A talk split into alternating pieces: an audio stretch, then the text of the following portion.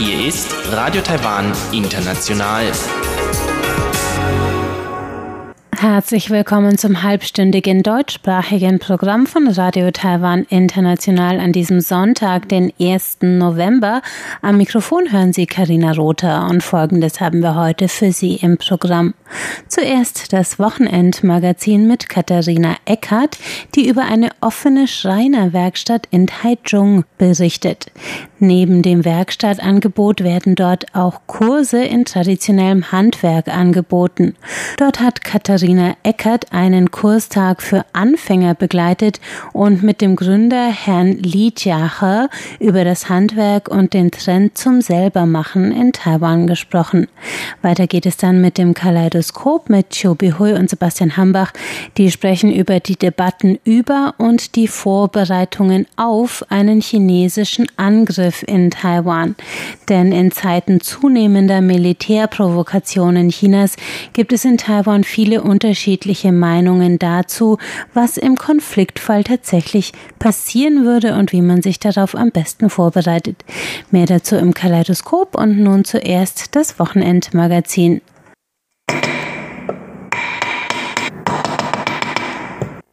Neben einem Reisfeld und etwas abseits von einigen Wohnhäusern steht eine große Werkstatthalle. Aus dem weit geöffneten Eingangstor weht der Geruch von frisch geschnittenem Holz und hämmernde Geräusche klingen nach draußen. Auf einem großen Schild steht der Name Mu Jiang Dao, der Weg des Schreiners. Es ist eine Holzwerkstatt in Taichung, die Schreinerkurse für Anfänge bis zur staatlichen Prüfung anbietet. Betritt man die weiträumige Halle, fallen einem zuerst die schweren Maschinen für die Holzverarbeitung ins Auge, wie Tischkreissägen, Hobelbänke und Fräsen. Diese dürfen von höheren Kursteilnehmern schon selbstständig bedient werden, um eigenen Projekten nachzugehen. Bis es aber soweit ist, müssen zuerst die Grundlagen ohne Maschine erlernt werden. Für diese Unterrichtseinheiten stehen mehrere schwere Werktische aufgereiht, an denen die Teilnehmenden praktische Übungen wie das Sägen, Hobeln und den Umgang mit den Stechbeiteln üben können. An einem dieser Werktische klopft Herr Jan mit Stechbeitel und Hammer ein rechteckiges Loch aus einem schmalen Holzbalken. Ähnlich wie bei einem Puzzleteil dient dieses Loch später als Steckverbindung, um zwei Holzbalken ineinander zu stecken. Gegenüber von Herrn Jan fliegen papierähnliche Holzstreifen durch die Luft, die sich zu kleinen Locken drehen. Diese Streifen entstehen aus den schnellen Bewegungen eines Hobels mit dem Frau Zheng die letzten Unebenheiten von einer Holzfläche hobelt. Schon seit zwei Monaten besuchen die beiden Arbeitskollegen gemeinsam mit ca. 15 Teilnehmern einmal wöchentlich den Holzwerkkurs. In diesem dreimonatigen Einsteigerkurs werden neben den ersten grundlegenden Holzverbindungstechniken auch das Messerschleifen, die richtige Handhabung der Werkzeuge sowie die Holzkunde gelehrt. Zum Schluss des Kurses haben die Teilnehmer jeweils einen Hocker und eine Laptop-Ablage mit Schublade gefertigt. Während Herr Jan gerade ein kurzes Päuschen einlegt, frage ich ihn, was er mit seinen erworbenen Schreinerfähigkeiten in der Zukunft so vorhat.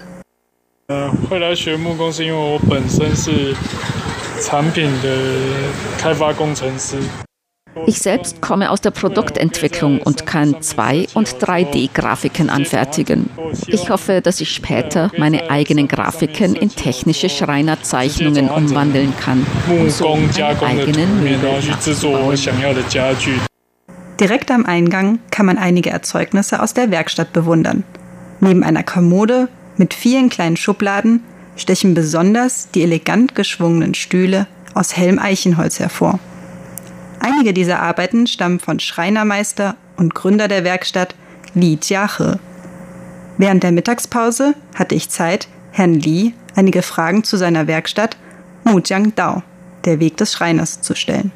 Wie kam es denn eigentlich zu diesem Namen?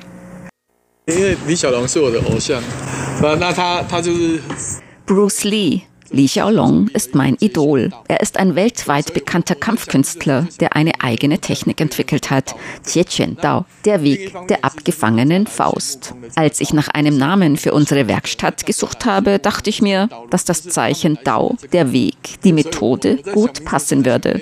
Des Weiteren beschreibt dieser Name für die Leute, die zu uns kommen, um das Handwerk zu erlernen, auch den Prozess des Erlernens. So kam es zu dem Namen Wu Dao, der Weg des Schreiners. Für Schreinermeister Li ist es schon die zweite Werkstatt, welche nach dem Prinzip Unterricht plus selbstständiges Arbeiten mit offenem Werkstattangebot aufgebaut ist.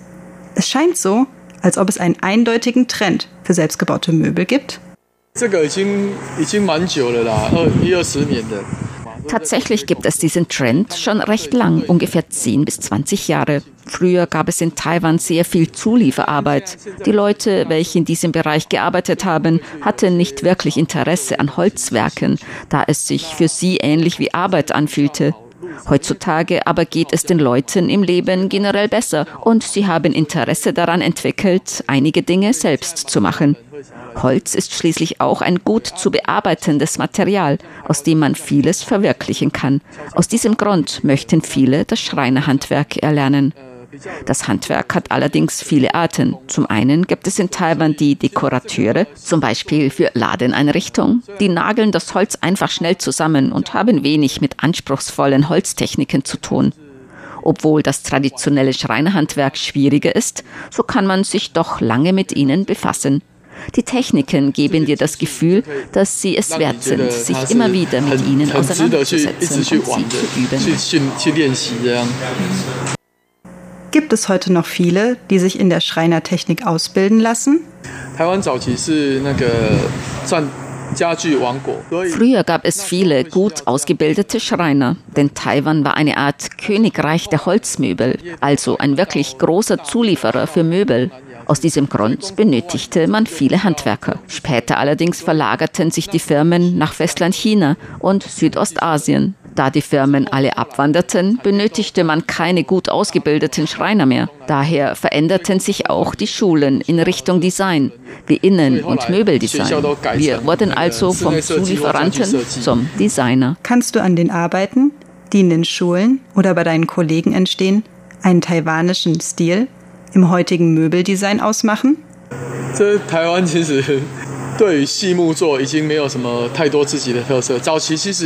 Tatsächlich gibt es keinen wirklichen taiwanischen Stil mehr. Ganz früher gab es das auf jeden Fall. Die einheimischen Möbel werden von verschiedensten Faktoren beeinflusst.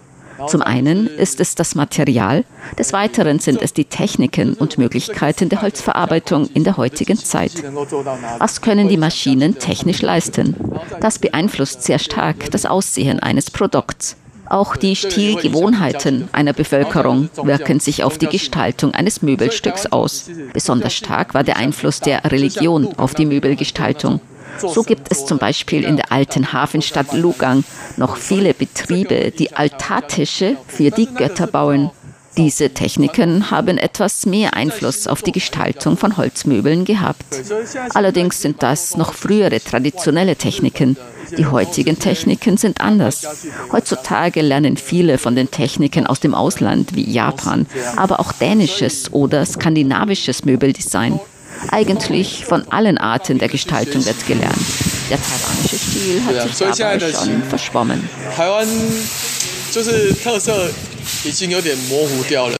Ihr habt hier viele verschiedene Sorten von Holz zur Auswahl.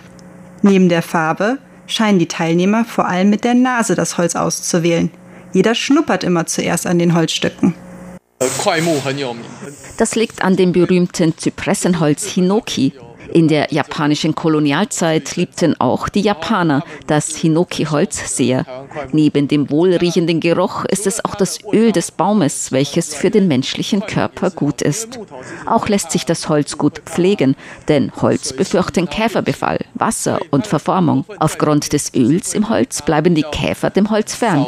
Zudem bleibt auch die Form des Holzes sehr stabil und verformt sich nicht. Für Herrn Lee ist die Werkstatt zu einer weiteren Heimat geworden.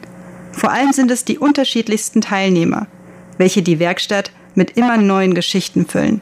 Wie eine Rentnerin, die immer was Selbstgekochtes mitbringt, Vater und Sohn, die gemeinsam werken, sowie Paare, die sich im Kurs finden. Herr Lee hat noch viele Pläne. Auf meine Frage, was er denn gerne tun würde, wenn er neben dem Unterrichten noch mehr Zeit für sich hätte, antwortet er lachend, dass er dann gerne an seinen eigenen Kreationen weiterarbeiten würde.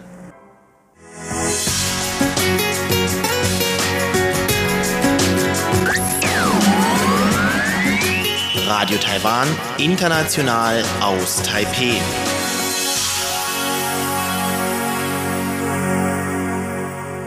Es geht weiter mit dem Kaleidoskop und heute geht es um die Schritte, die ergriffen werden mit Hinblick auf einen potenziellen chinesischen Angriff auf Taiwan.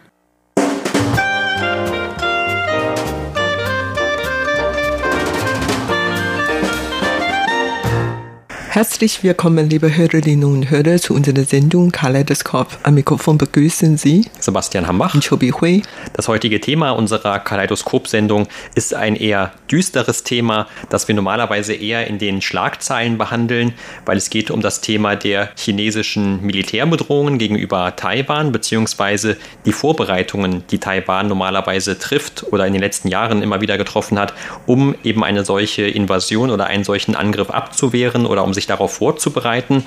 Und das Ganze ist, wie gesagt, eigentlich ein eher düsteres, ein schwereres Thema, weil natürlich in Taiwan die allermeisten Menschen keinen Krieg mit China haben wollen oder auch keine militärische Auseinandersetzung haben wollen.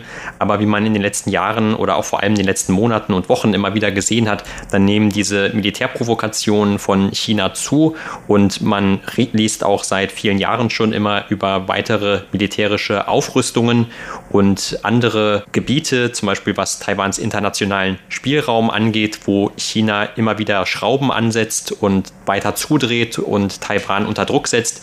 So kommt natürlich auch dieses Thema immer mehr in das Gespräch oder auch zu einem gewissen Teil vielleicht in das Alltagsleben von den Menschen, die in Taiwan leben, hinein und man denkt dann automatisch mehr darüber nach.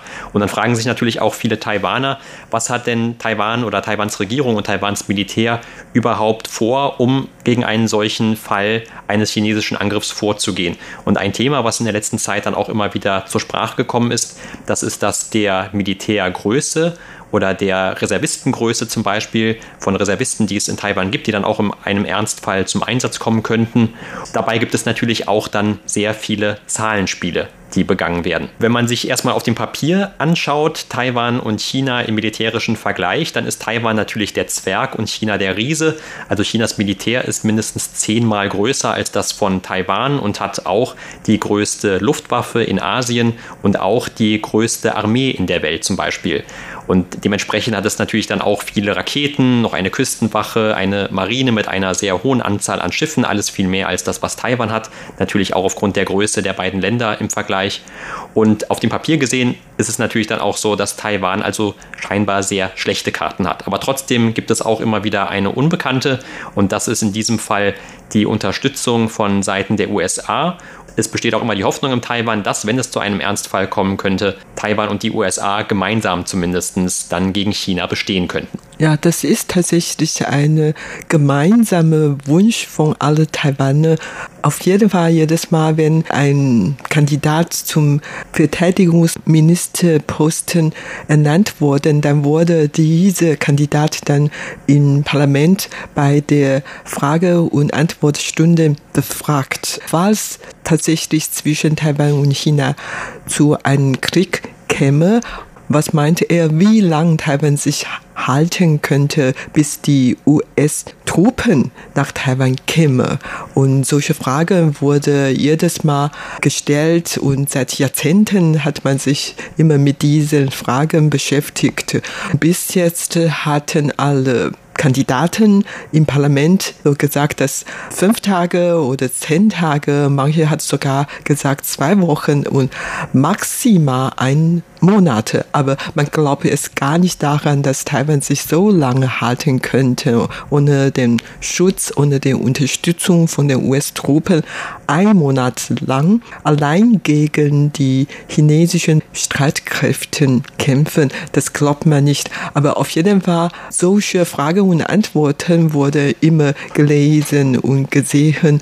Und das heißt, dass man in Taiwan tatsächlich schon seit Jahrzehnten immer ganz gespannt sind, sind und falls wirklich ein Krieg zwischen Taiwan und China ausbricht, was passieren würde und so weiter. Also mit diesen Gedanken beschäftigt man sich schon immer.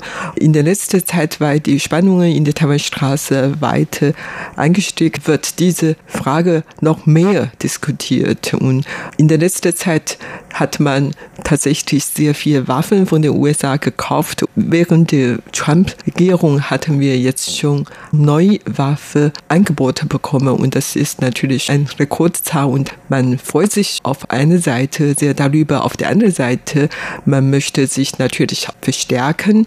Wie gesagt, Taiwans Militärgröße ist viel kleiner als die Chinesen, aber man kann trotzdem noch einiges tun. Tatsächlich hat das Verteidigungsministerium schon in der letzten Zeit einige Entwürfe bekannt gegeben. Einen zufolge soll noch mehr Reservisten trainiert werden. Also Taiwan hat jetzt eine Streitkräfte von 180.000 Mitgliedern und diese soll unterstützt von mehr Reservisten. Nach dem Plan vom Verteidigungsministerium soll in Zukunft jährlich 268.000 Reservisten durch Übungen zum Einsatz kommen. Bis jetzt werden die Reservisten alle zwei Jahre einmal zur Übung im Militäranlage einberufen und das soll in Zukunft noch intensiver sein, nämlich dann jedes Jahr einmal in die Militär eingerufen werden und Übungszeit zwischen fünf bis sieben Tage soll auf 14 Tage, also zwei Wochen verlängert werden.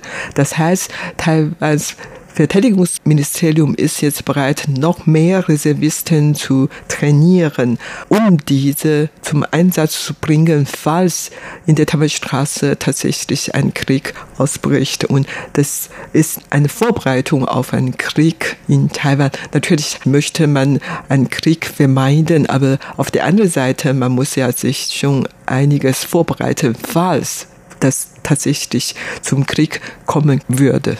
Ja, und in diesen Waffengeschäften der USA an Taiwan oder auch in diesen ganzen Zahlenspielen, da spiegelt sich so etwas wieder, das bei uns auf der Uni, was wir früher gelernt haben, als das sogenannte Sicherheitsdilemma.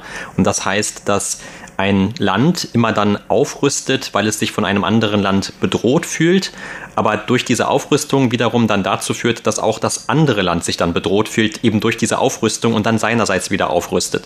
Und das führt dann zu einem Teufelskreis, in dem dann eben beide Länder immer weiter aufrüsten und damit, obwohl sie eigentlich vorhaben, dass sie dadurch sicherer werden, zu einer Situation beitragen, in der die ganze Situation instabiler und dadurch noch unsicherer wird eigentlich. Und das Interessante dann sozusagen hier bei dem taiwanischen Falle ist dann, dass natürlich auch diese US-Waffengeschäfte, von denen es auch in der letzten Zeit und vor allem unter der Trump-Regierung einige wieder an Taiwan gegeben hat, dass diese eigentlich ja dafür gedacht sind, Taiwans Militärballon oder die Militärballons in der Taiwanstraße eher zu Taiwans Gunsten wieder etwas gerade zu biegen, wenn auch vielleicht nicht ganz zu einer Balance zu führen. Aber auf der anderen Seite wird das dann von China zum Anlass genommen, dann seinerseits wieder diese Verteidigung oder auch die Angriffskapazitäten gegenüber Taiwan dann zu stärken. Und ich erinnere mich auch noch an die Zeit von dem taiwanischen Präsidenten Chen Shui-bian. Damals war vor allem immer wieder darüber berichtet worden, wie viele chinesische Raketen jetzt mehr auf Taiwan gerichtet sind als noch im Vormonat oder im Vorjahr. Und mittlerweile spricht man von etwa über 2600 Raketen, die China auf Taiwan richtet. Und diese haben sich natürlich auch im Laufe der letzten Jahre modernisiert. Und das sind jetzt nicht mehr die gleichen Raketen von vor 20 Jahren, sondern mittlerweile vielleicht schon neuere und stärkere oder bessere, schnellere, wie auch immer. Und das führt dann eben bei Taiwan wiederum zu dem Bedarf, dass man mehr Verteidigungsartikel haben möchte. Und die bekommt man, zumindest diese sehr fortschrittlichen, bekommt man dann nur noch eigentlich von den USA und ist dann auch so ein bisschen von den USA natürlich abhängig, inwiefern die überhaupt bereit sind, wenn sie zum Beispiel sich eher jetzt mit China streiten, dann sind sie auch eher bereit, diese Waffen an Taiwan zu verkaufen. Und in der jüngsten Zeit haben wir dann auch tatsächlich diese neueren Verteidigungsraketen für Taiwan erhalten von den USA. Aber wie gesagt, das nimmt dann wieder China zum Anlass, seinerseits weiter aufzurüsten. Und von einigen Skeptikern wird das sowieso als alles äh, als sinnlos betrachtet. Die sagen dann, es ist eigentlich egal, welche Rüstungsgüter Taiwan auch immer von den USA bezieht oder von anderen oder auch selber herstellt. Alles würde ja letzten Endes gar nichts bringen. Und zum Beispiel einer von diesen Skeptikern, das ist der Ex-Präsident Ma Ying-jeou, der hat vor nicht allzu langer Zeit dann die gleiche Frage gestellt bekommen oder hat zumindest darauf eine Antwort gegeben, die du gerade gesagt hast, die auch immer die neuen Verteidigungsminister zu hören bekommen, nämlich wie lange Taiwan überhaupt gegen einen chinesischen Angriff bestehen würde. Und der sagte dann, dass der erste Angriff von China auch der letzte sei. Und das heißt also, in seinen Augen hat Taiwan eigentlich überhaupt keine Chance, gegen China auch nur annähernd zu bestehen oder auch nur einem Angriff kurz standzuhalten. Und ähnliche Äußerungen hört man auch in der letzten Zeit sehr oft von den Generälen, die im Ruhestand sich befinden und denen auch nachgesagt wird, dass sie sehr enge Beziehungen zur chinesischen Armee teilweise pflegen oder auch sehr China-freundlich sind, die sagen dann so ähnliche Dinge, dass eigentlich die Kampfbereitschaft von Taiwans Armee so gut wie gar nicht gegeben ist. Und diese Äußerungen hört man natürlich dann auch sehr gern in China, weil wenn man sich dort dann die offiziellen Staatsmedien anschaut oder auch die Äußerungen von den Militärangehörigen dort, dann ist es natürlich auch immer eine ganz klare Sache. Also Taiwan hat ja eigentlich sowieso keine Chance und wenn es zu einem Krieg kommt, dann kann der auch nur zugunsten von China ausgehen. Und die Frage ist eben immer, inwiefern ist das nur die chinesische Propaganda und wie sieht dann die Realität eigentlich aus und ist das Ganze nicht etwas komplexer? Und es gibt natürlich auch sehr viele Experten, die sich in den letzten Jahrzehnten immer wieder mit dieser Frage eines Kriegs beschäftigt haben. Das ist ja auch dann für viele Medien oder auch für viele Wissenschaftler ein, es ist zwar etwas zynisch zu sagen, aber irgendwie schon ein attraktives Thema, denn es ist ja irgendwie interessant und es geht dabei um Krieg. Also viele fühlen sich davon vielleicht auch angezogen oder haben auch einfach ein Interesse, wirklich herauszufinden, wie Taiwan im Zweifelsfalle bestehen könnte. Und da werden dann auch einige Vorteile für Taiwan zum Beispiel aufgezählt. Und das eine ist, dass diese ganzen Flotten oder zum Beispiel auch ein Flugzeugträger oder zwei, den China mittlerweile hat, sehr einfache große Ziele für die Raketen von Taiwan sind. Also das ist zwar ein schönes Prunkstück, was China dann hat auf dem Meer, aber eigentlich auch ein sehr großes Ziel, das sehr leicht zu treffen ist.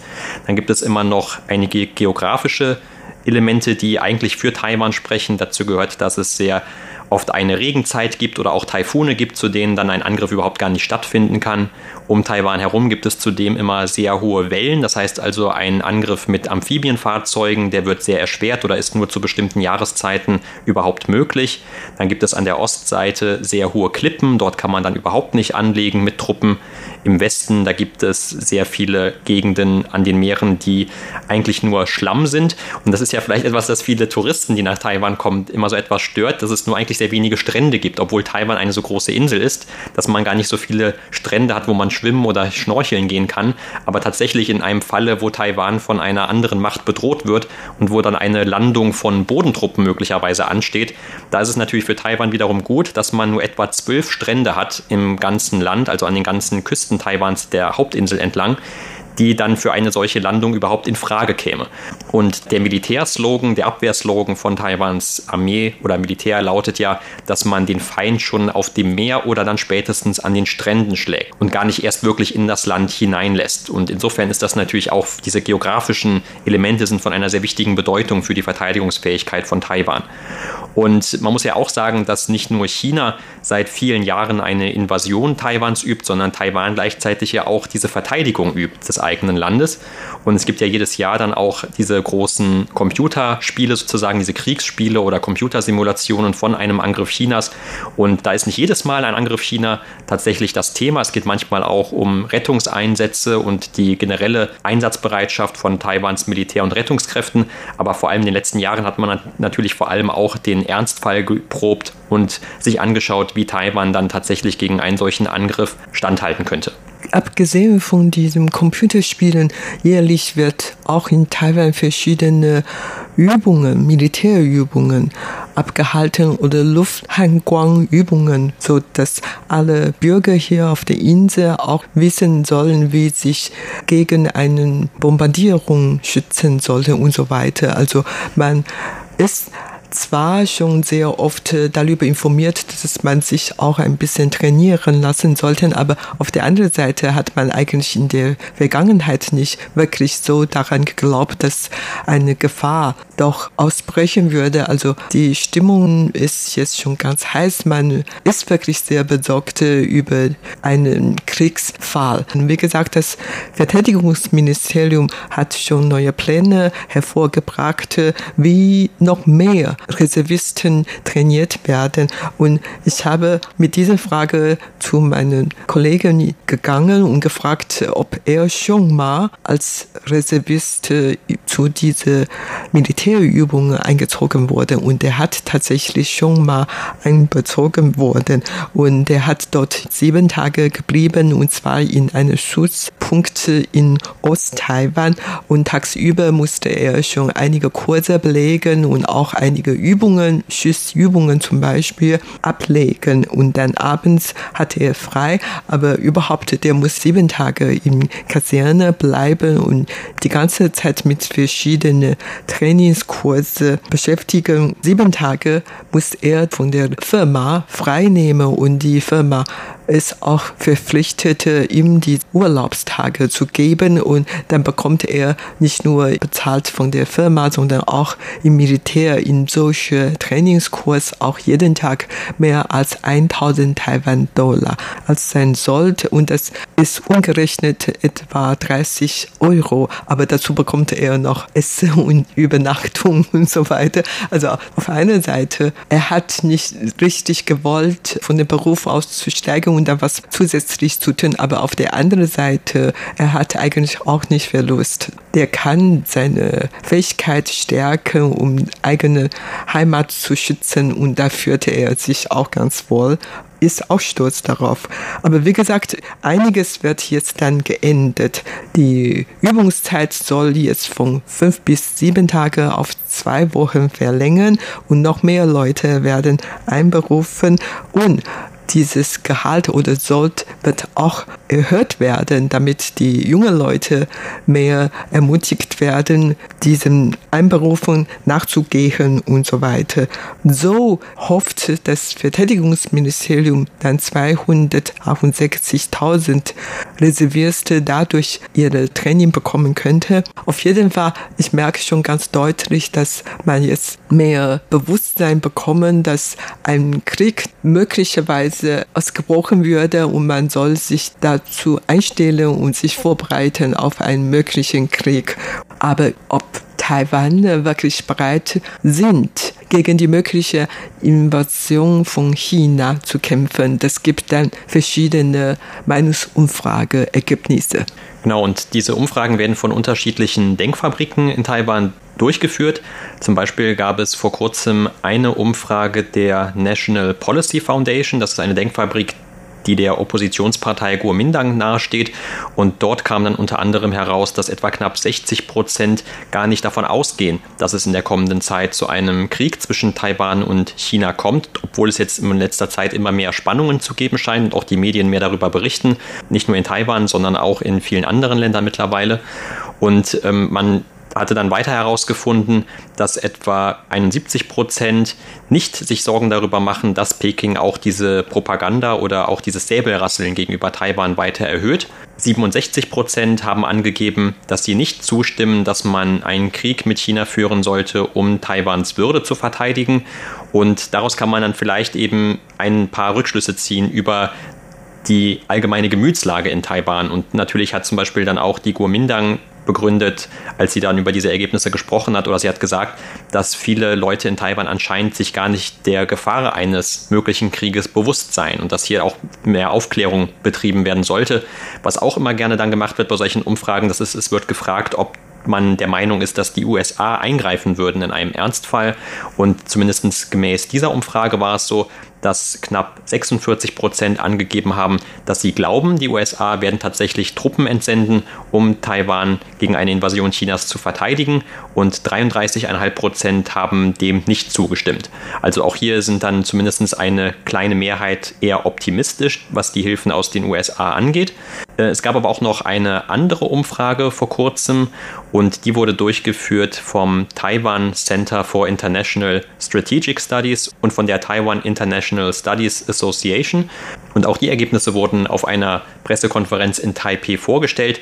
Die Ergebnisse dieser Umfrage zeigen, dass 77 bis 78 Prozent der Taiwaner gewillt sind, für Taiwan, also sich für die Nation einzusetzen, für Taiwan zu kämpfen, falls China eine Invasion starten sollte.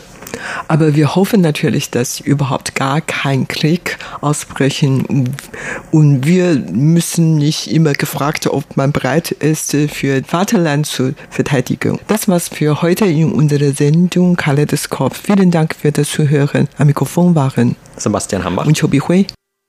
Und damit sind wir am Ende des heutigen deutschsprachigen Programms von Radio Taiwan International. Alle Sendungen finden Sie auf unserer Internetseite unter www.de.rti.org.tv.